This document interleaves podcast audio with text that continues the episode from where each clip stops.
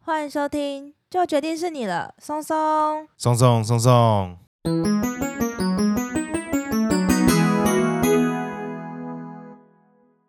大家好，我是你们的专属训练师拉雅。大家好，我是松松，欢迎大家做会轻松聊自然。祝大家圣诞节快快！乐，祝大家圣圣诞诞节节快快乐乐！虽然我们晚了几天，不过我们还是有抓住这个圣诞节的尾巴。去年的圣诞节我们是录胡寄生火鸡，然后还有圣诞树，那今年的圣诞节我们要来录什么呢？我们要来先当一次圣诞老公公，你要当圣诞，你要当，我知道，我知道，你要当圣诞老松松，圣诞老松 松啊，已经这么老了对不吗？对？那我要这样笑，我要 吼吼吼吼吼吼吼好，吼。你接接下来都这样笑，对啊，那我们这次晚点录呢，是因为换松松感冒 了，我都把我的病毒传染给松松之后，我就好了，耶、哦然后换松松呢，整个圣诞节假期都在睡觉，而且哎松松因为比赛的关系，然后他最近打呼超级大声，大声到我都完全睡不着，我都要一直把他揍醒，你不要再跟听众爆我的料了。真的是老松松。啊，说不定圣诞老公公真的打呼也很大声啊！你看他肚子那么大，那你的意思是说你的肚子也很大喽？我我还没办法变成一个职业的圣诞老公公啦。我们有一些迟来的圣诞礼物有准备给大家，那至于是什么圣诞礼物呢？在节目的最后再来揭晓。 那在进入这个动物主角们之前呢，松松好像有准备一些圣诞故事要跟大家分享不专业的圣诞节由来分享。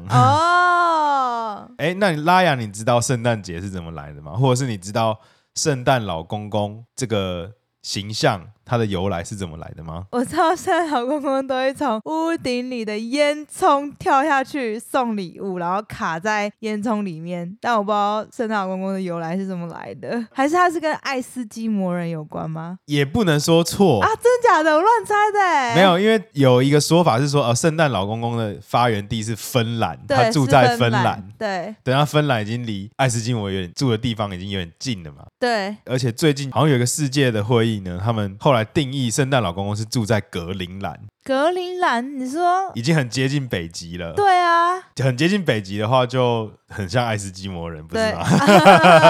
哎、好像也不能说错。 不过呢，其实圣诞老公公这个传说的由来啊，众说纷纭啊，主要查到有两个说法。嗯，那最主流的说法呢，是来自于圣诞老公公呢，他原本是一个神父，神父，他的原本的形象是一个神父，应该说他的这个故事，就是你说，哎，他从烟囱跳下来，然后送大家礼物这个行为呢，是来自于一个土耳其的神父，哈，所以真的有人从烟囱跳下去送礼物。没有，就是那个神父叫做尼可拉斯 （Saint Nicholas），然后、哦，尼可拉斯凯 奇，哎啊他最近演的戏好像蛮好看的，哎，圣老公公本名是叫尼古拉斯啊，那个是酒桶吧？那是古拉格斯。哦，那是古拉格斯吗？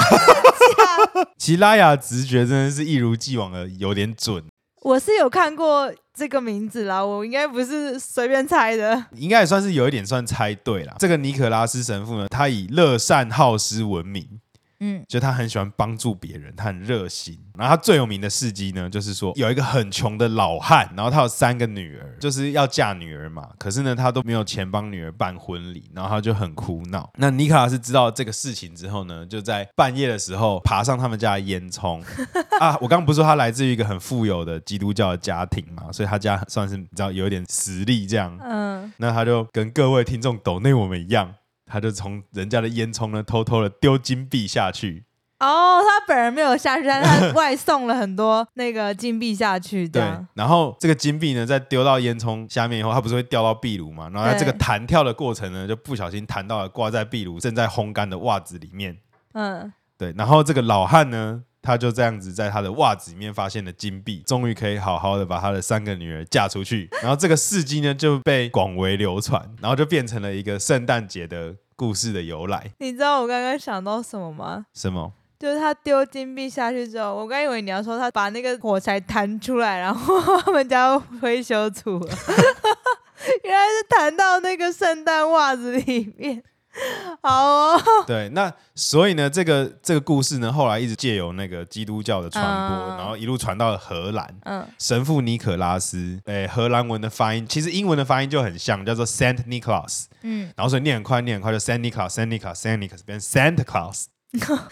好哦，哦，这个传闻真的是很不可信的，每次传一传之后好像都会遭奸，对，然后 就都会会变变成不一样的名字。，对，然后发展出一个新的故事嘛。对对然后这个就变成了一个圣诞节的传统，哦，你说把礼物藏在圣诞袜子里面，就是会有圣诞老人来送你礼物，然后礼物会藏在袜子里面。嗯，嗯，那其实呢，后来呢，就譬如说，哎、你是不是乖小孩啊？乖小孩才有礼物啊，嗯坏小孩会被打屁股啊。这个部分的环节呢，其实就是真的来自于芬兰的传说，就芬兰的传统传说里面就有两个怪物。嗯，然后一个怪物呢，那个名字太难念了，一个叫做 J 开头的怪物，一个叫做 N 开头的怪物。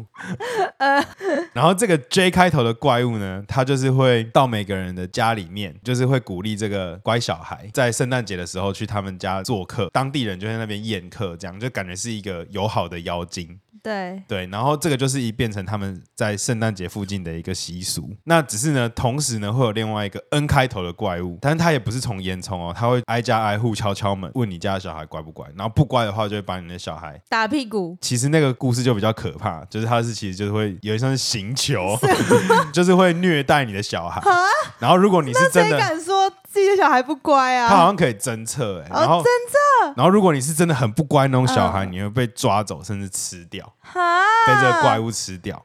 传闻就是要叫大家都要当乖小孩啊，不然会被抓走吃掉、欸。对，所以这个就是芬兰的那个传统的传说。哦哎、这个 N 开头的怪物呢，它的形象我觉得其实已经跟魔鬼有点像，就是、嗯，恶魔是不是？就是，长着羊角啊、羊的脸啊，哦类似这样的一个形象。嗯嗯嗯，其实现在圣诞节这个习俗就是融合混合。融合了这一些元素以后变出来。哎，讲到那个 N 开头的怪物，如果我没记错，我还有看过一个恐怖片，就是整个在演这件事情哈，你还记不记得我们有看那个《爱死与机器人》Netflix 第二季？爱死机器人。对，《爱死机器人》啊，不是有一集就是圣诞节的，哎、好像有哎、就是有一个，就他演圣诞老公公是一个怪物，哦。然后在那边侦查你两个姐弟是不是好小孩。啊、好像有哎、好像有啊，所以那个是真的有这个传说。我我我现在想想，就是他应该是哦，根据呼应这个根据原始版本的圣诞老对人对对传说，嗯然后去去演化出来的一个故事。哦，对，不过《爱死机器人》是十八禁，有一些听众呢，先跟大家说，它其实是一个短动画片的动画短片动画集数去设计而成，然后里面每一篇动画，我觉得都很有每一个动画师的风格跟动画的一些有趣要讲的一些故事，其实是很酷的。对，对，只是它有一些集数比较。有可能比较血腥、啊，对，就或者是有一些内容新三色的元素对对啦对，不是所有集数都适合就是小 R 朋十友八这看样。，对，但是里面有一些我觉得它超酷的，我记得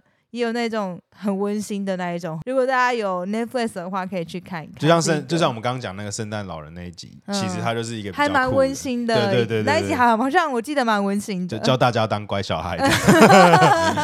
没对错，对，对那我们圣诞老人的故事呢？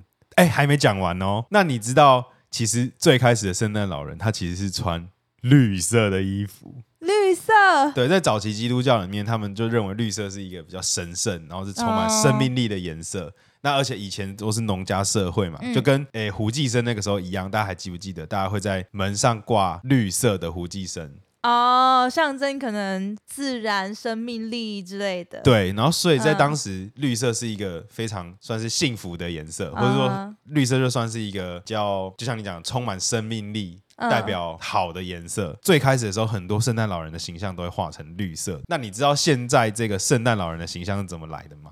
不会是传到美国之后，然后觉得应该要穿红色比较喜庆其实呢，是传到美国之后，没错，在一九三零年代，嗯当时的可口可乐公司他们想要让圣诞老人，具象化，然后代表他们的品牌哦。 没有，他们就是想说呼应圣诞节，所以就想了一个企划，就做了一个广告。嗯然后那个广告呢，就想要画圣诞老人在喝可乐，嗯对，那他就画了一个圣诞老人跟可乐。嗯那这个圣诞老人的形象呢，他们参考了当时的一个非常和蔼的红衣大主教。哦，所以是参考真的人这样。对，那只是那个红衣大主教就是胖胖的，然后留着白胡子啊，他是红衣主教嘛，对，所以他一定穿什么颜色的衣服？红色的衣衣服，服。没错。哦，所以他就变成了穿红色衣服的胖胖圣诞老人。对，然后就有这个形象呢就被广为流传，然后深植人心，哦然后一路哦演变到现在，变成我们现代的圣诞老人的形象。那你知道现在你可以在 Google 上面有一个功能叫做 Santa Tracker，你可以在上面看圣诞老人现在送礼物送到哪一个地方了。哎、你知道那个是这个故事，我有查到它的由来。哈，这有浏览，会不会只是 Google 自己做了一个这个 Santa Tracker？哎、哦，就是有美国的空军的军方在一九九六年就做一个这个网站，就叫做 Santa Tracker，吗类似就是说它会显示圣诞老人现在在哪里。空军哎、对，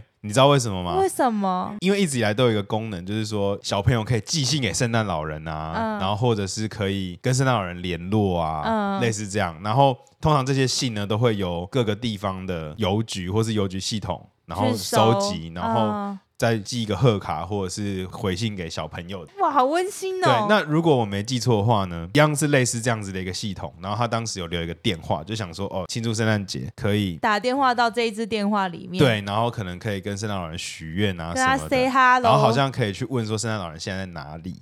哦，然后结果呢，这个电话它 是一个真人的电话不吗，是它散播出去的时候呢嗯，号码留错，啊好像差一个号码而已，嗯，差一个号码呢就会打到美国的空军，然哦，后这所是以。意外，对，是意外。嗯然后这个美国的空军呢，他接到这个电话之后呢，他的长官当下就指示说，这个部门呢，就是我们都要满足小朋友的愿望，童心，对，就是哇我们不能好温拒馨绝，哦对，就是外国就有这种文化，就是说，哎，我们会在当下呢，不能让小朋友失望。对，然后呢，他们就是说，哎，当天有接到这个电话的呢，都要想办法回报就说圣诞老人的位置给小朋友。哦，我还以为他们要假装自己是圣诞老人， 哦，原来没有做到这样子， 对，那嗯就变成一个传统了。然后变成传统之后，他们后来进而又扩大这个服务，他们后来就架设了一个网站，嗯然后就可以去查圣诞老人现在在哪里。那所以你说那个 Google 也许是借由这个灵感之类的，哦有可能，因为我最近刚好有去那个玩那个 Santa Tracker，它除了就是你可以看圣诞老人到哪里之外，然后还有一些小游戏可以玩，我觉得很 酷 Google 是整合这个功能啊，增之加类增的，加更对对对对，多没服务。错没错没错。好啦，总之就是跟各位听众讲讲这个圣诞节的由来。嗯，嗯，那讲了那么多圣诞老人，我们要来讲圣诞老人的宠物了吧？ 是宠物吗？不太伙伴吗？好，他的伙伴，他的伙伴，我们的主角呢，就是这个圣诞驯鹿。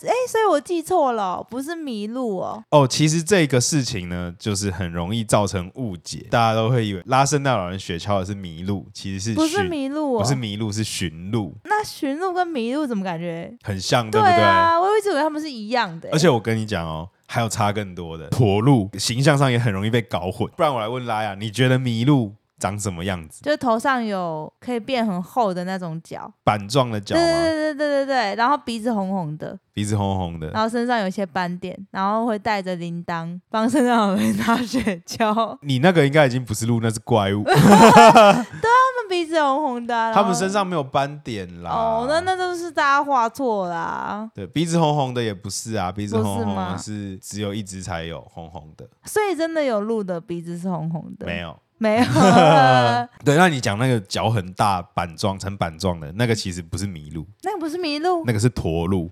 那这些鹿不都可以拉雪橇吗？哎、其实没有哦。哎、我先讲刚刚那个，不是有一个世界的会议，然后决定圣诞老人应该是住在格陵兰吗？对那，他的理由就是因为格陵兰有很多的驯鹿。那为什么驯鹿叫驯鹿？就是因为驯鹿它其实是算是最容易被人类驯化的鹿种之一，也是。真的有被拿来当做拉雪橇的动物之一。那这三种鹿呢，当然都是鹿科动物没有错，不过它们分别分为三个不同的属。驯鹿呢就是驯鹿属，麋鹿呢就是麋鹿属，驼鹿呢就是驼鹿属。大家是不是都懒得取名？呃，就它们的血缘关系没有大家想象中的那么近。哦，他们不是同属不同种而已，他们就是分别在不同的属。嗯，大部分呢，这个鹿科动物呢，都是同一个属下面有很多不同的亚种，就它们都会分布在世界各地很多地方。那因为它们都是大型草食哺乳类，所以它们移动能力也蛮强的，通常可以分布的范围呢都很广。那其中呢，这个驯鹿跟驼鹿两种鹿呢，都分布在比较偏北的地方，嗯，很接近北极圈，或者是呃要在欧亚大陆北边。才比较容易有他们的踪迹，那也因此为什么就是诶驯鹿跟驼鹿很容易被搞错的原因之一，我也有一部分。至于这个麋鹿呢，它其实就离得比较远，它原始的分布呢，其实是在中国，然后也是长江中下游以南偏北的部分也有一些分布啊，它分布也是蛮广。这三种路是不是其实都在比较冷的地方啊？还是也还好？麋鹿的话不用，但是驼鹿跟驯鹿呢，确实都分布在比较北，然后也比较寒冷的地方，没有错。先从主角讲起好了，我们从驯鹿讲起。驯鹿呢，它其实算是鹿科动物里面体型第二大，那它大概是身长，就是说，哎，要是它横着算哦，不是直着算哦，它横着算大概可以不同亚种有不同的大小，不过大概可以从一米二到一米八左右，就是稍微小只一点，但它们也是可以长到大概两百公斤，也蛮大只的一种鹿科动物。那它最大最大的特征呢，是它的脚长得跟其他鹿科动物都不一样，它的脚有分成前面跟后面。什么？所以驯鹿有两对脚不是，它的两只脚呢，会有点像是一个 U 字形，然后哦？我想知道你说那样应该子、算欸，是 J 字形啊，像两个 J，、哦然后哦只是它是往前放，它的 J 的勾勾呢是跟它的视线是平行的，哦，所以这几种鹿的最大的差别是不是就是它们的脚长得外观上的差别啦。那它的脚会分叉、啊，然后再来就是驯鹿呢是很少数公母都会长脚的鹿种，哦，是哦。呃，应该是唯一一种啦。所以驯鹿的话，算是两个，就是公的母的长得很像，对，体型也不太会有很大的差异嘛。体，型会有会有一些差异，通常嗯公的还是比较大。嗯嗯嗯。那母的也会用脚打架吗？母的应该比较不会打架，但是可以用它自己的脚保护自己。有一个小小的科普，就是说，你知道圣诞老人的驯鹿是公的还是母的吗？母的，你怎么知道？因为他们顺便可以挤鹿奶 给圣诞老人喝。 你的你的讲，你的猜测好 好务实哦。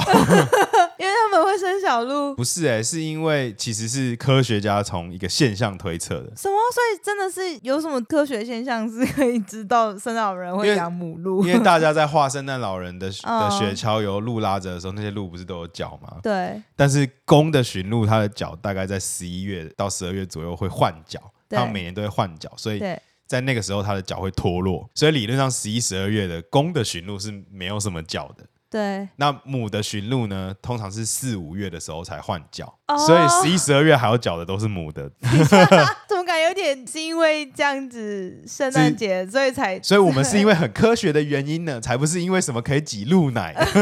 但怎么感觉那个先后顺序好像有点不太对？ 就是因为圣诞节在十二月，所以只好找一个十二月有长角的鹿，就只有母的驯鹿。没有啊，别的不同的种的鹿也有可能在十一、二月有长脚啊。但是因为又要很冷嘛，所以变成就是剩驯鹿啦。所以没有，你不能这样讲，应所以该这个合你理是自己的是逻合理推测，你的就是先后顺序才很奇怪，好不好？啊圣诞老人的传闻是在圣诞节嘛？圣诞老人的传闻是因为好有好几个，第一个他在圣诞节左右，然后再来他出生地现在是在格陵兰，对啊，然后呢，现在有被拿来搭拉雪橇的鹿科动物只有驯鹿，对然后啊，这是这几个前提嘛。对啊。那只是大家都画这个在十一二月拉他的雪橇的驯鹿有长角，但是大家都画，那是哪个大家？就是全世界的人啊，所以全世界人只是觉得那个鹿长角画起来很可爱，所以就就帮他画了。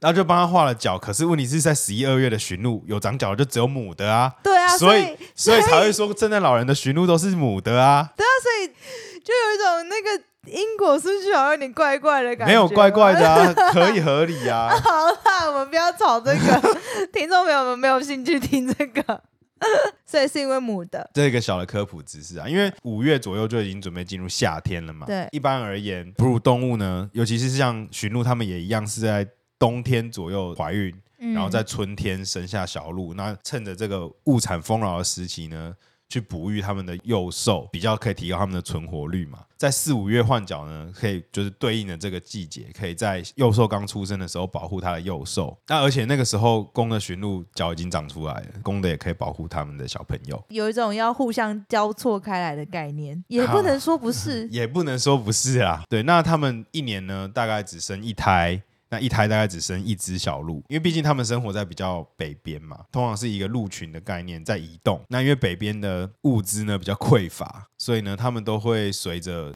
逐逐水草而居。，对，有点类似，就是说，哎、在冬天的时候会往南部移动，嗯哼就在一个尽量有食物的地方去活动。那所以在这样子比较严酷的环境之下，他们也没有条件可以一次哺育那么多只幼兽，嗯，那大概就是一次生一只。那不过驯鹿的幼兽呢？也很酷哦，它有几个特点，一个是它小时候出生的时候好像是白色的，是不是要符合它在冰天雪地里面的保护色？哎、对，嗯，就如果那时候还没融雪的话，他们刚出生的时候是有点白色的，嗯，然后而且他们出生蛮快的，一到两天就可以走了，嗯然后大概两三周左右就可以移动速度基已经可以基本的上可以跟上，一般的大陆，对，跟上他的爸妈就可以帮助他们逃跑了。好，那讲完驯鹿，我们再来讲很容易被误会成是拉圣诞老公公雪橇的另外一种鹿。驼鹿，驼鹿，但是它的名字很容易被叫成麋鹿， 很多人都认为驼鹿这个东西叫做麋鹿。是哦。对，驼鹿是体型最大的，大概肩宽，就是它光站起来就可以两公尺高，我在想象两公尺有多高啊！比林书豪还高四公分。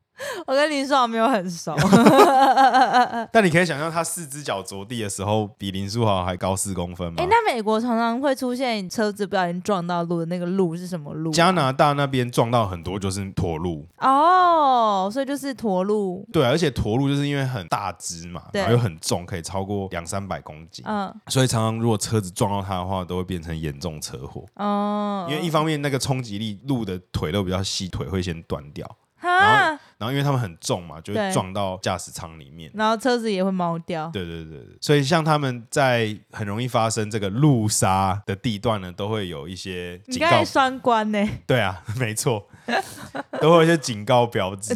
然后这个警告标志后来都会成为他们当地的一些 mark，嗯，或是一些被拿来当做文创商品的一些标志。对，那这个驼鹿呢，它其实也算是一个很经典的物种，特征呢就是它的脚，它的脚呢是板状的，是一个嗯看起来像是一个板子，然后它的上面呢有很多角。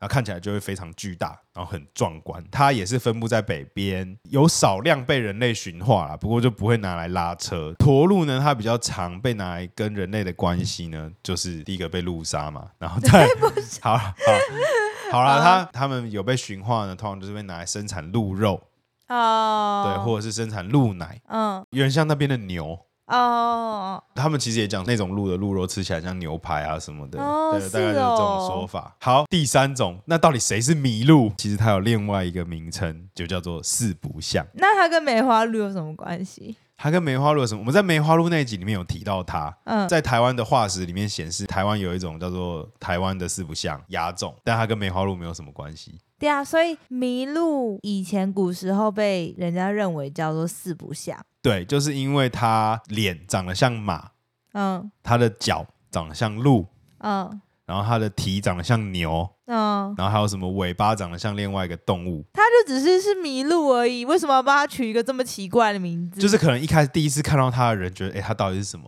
哦，就是要像马不像马，要像牛不像牛， 他说，不然就叫你四不像对，就是然后要像鹿不像鹿，那干脆叫你四不像。 这样哦。所以以前是真的有这个名字就对了对，而且其实四不像在中国神话故事里面有出现过，哈。它在《封神演义》里面它是姜子牙的坐骑，我已经忘记姜子牙是谁了姜太公钓鱼愿者上钩，那个就是姜子牙。哦。好，难不成我们要来讲一句《封神演义》里面的怪物了吗？哇，那个可能要做很多功课、哦。你想到一个很好的点子， 《但山是我海经》之类的， 你想到一个很好的点子，不过饕餮、哪天我们要讲。麒麟。哪天我们要讲大象的时候，就要讲文殊菩萨这样吗？好了，回来回来。 对，那其实这个四不像呢，它又被称作为大卫神父鹿。大卫神父录，对，大卫神大卫神父，是 David 神父，一个叫做大卫的神父养的鹿。对， 其实没有讲错。呃，那是为什么呢？其实这个麋鹿啊，它有一段历史，就它其实曾经快要灭绝，应该说它在野外已经灭绝了，后来又被引回中国，然后慢慢养出来，养出一个大的数量。 怎么感觉跟梅花鹿有点像？ 好，确实跟梅花鹿有点像。呃，不过它其实很早期就快灭绝，它在汉朝末年就快灭绝了，然后剩下一些少数的数量呢，在元朝的时候被蒙古兵运到北方，供他们做游猎使用，就是给他们当做是拿去玩的，拿去玩的拿去游猎。哦，猎猎捕的。对对对对对对对。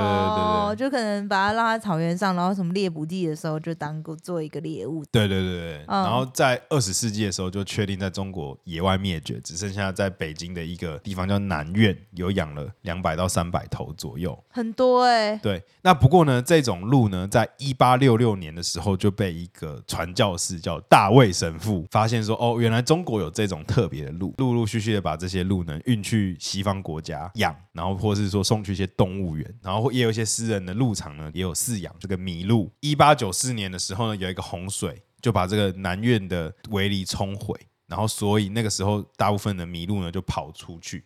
然后，不过那时候有很多的难民，就把这些麋鹿因为他们就没有食物吃，对，所以他们就把这些麋鹿抓去吃。然后另外呢，在一九零零年代八国联军入侵中国的时候呢，就是那时候都在打仗嘛，所以剩下的这些麋鹿呢也都被。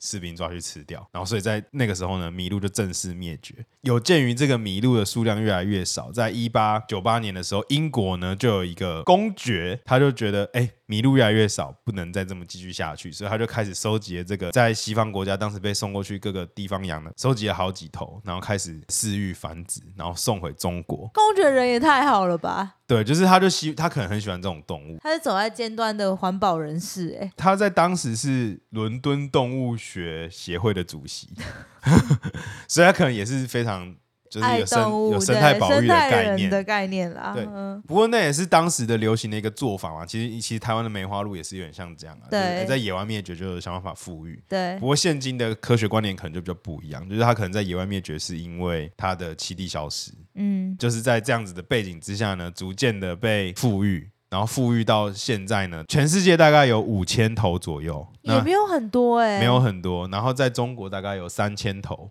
哦。那它算是保育类吗？对，那它它其实应该都一直都是保育名录里面的濒危物种，它算是比较少，没有错。对啊，五千头还真的蛮少的蛮。蛮少的啊、所以其实在中国的话，这样子来说，应该不能够盗猎之类的吧？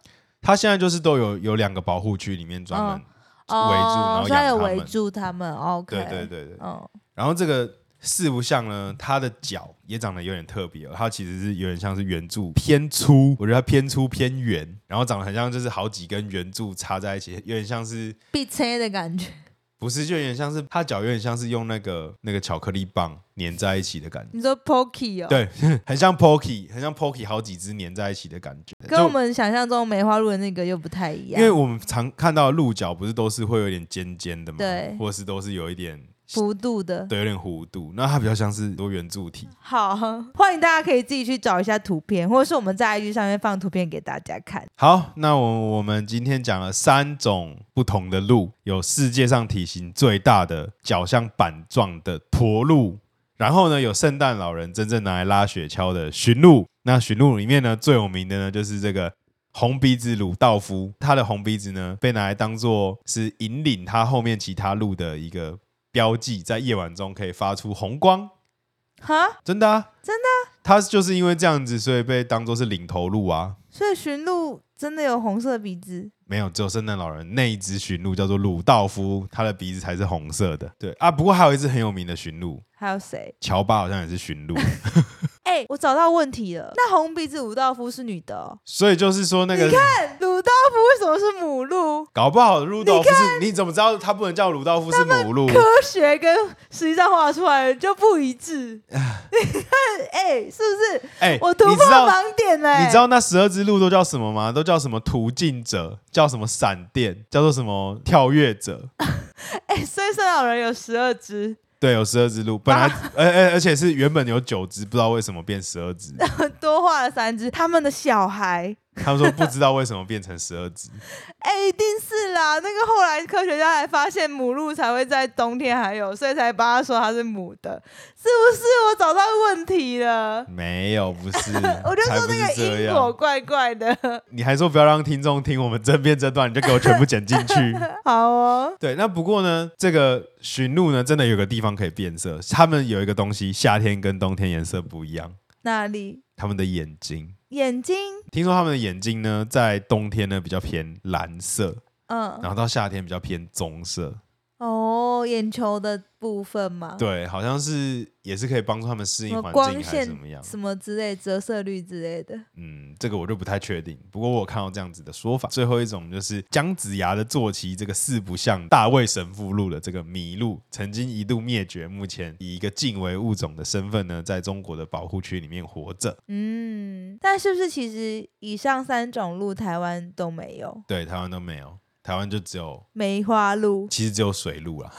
哦，对，梅花鹿现在已经是家畜， 对，梅花不鹿是现在野是。生动物 梅花鹿现在目前为止应该算是算是续产的。呃，大家如果有兴趣想要听梅花鹿的介绍的话，欢迎可以听我们去年的集数哦。哎、我最近还有看到一个新闻呢、欸就是有两个外国登山客，他们要去爬能高安东军，然后晚上呢，背包就放在帐篷外面，就被水鹿偷走了，他们里面东西都被水鹿吃掉，然后背包被拖到那个白石池，就是一个山上的水池，水池里面。？他们是不是要叫外援了 对，他们就撤退了，这完全不知道该怎么办。差他点们是不是有叫直升机？没有，他们就撤退到天池山庄。哦，嗯那还好，还对好。对对，差点被鹿杀死，好荒唐，好荒唐，真的路杀 又是另外一种鹿杀吗？